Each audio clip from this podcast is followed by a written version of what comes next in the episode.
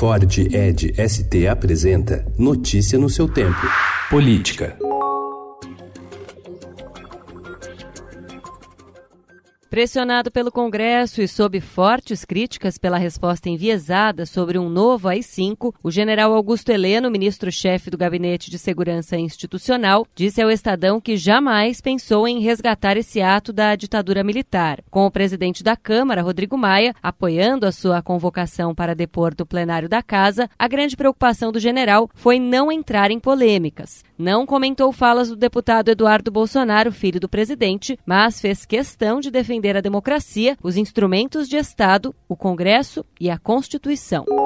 Relator da Operação Lava Jato no Supremo Tribunal Federal, ministro Edson Fachin negou um pedido da Polícia Federal que queria a prisão temporária da presidente caçada Dilma Rousseff e de outras quatro pessoas. O ex-ministro da Fazenda, Guido Mantega, os ex-senadores Eunício Oliveira e Valdir Raup e o ministro Vital do Rego Filho, do Tribunal de Contas da União. Os pedidos de prisão são parte de um inquérito que apura a suposta venda de apoio político do MDB em benefício do PT nas eleições presidenciais presidenciais de 2014. Outros mandados judiciais relacionados a essa operação foram cumpridos ontem.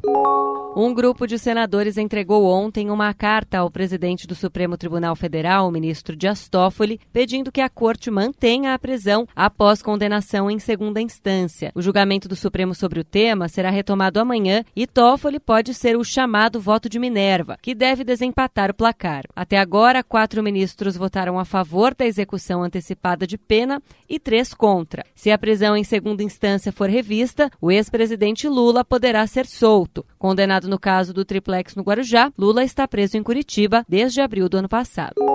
Há cinco anos, o Ministério Público Federal pede na Justiça que as autoridades tomem providências para evitar mortes de guardiões da floresta, como Paulo Paulino Guajajara, assassinado sábado na reserva Araribóia, no Maranhão. Atualmente existem ao menos quatro guardiões sob ameaça de morte na área Araribóia e 24 em todo o estado do Maranhão. Notícia no seu tempo. É um oferecimento de Ford Edge ST, o SUV que coloca performance na sua rotina até na hora de você se informar Osmar.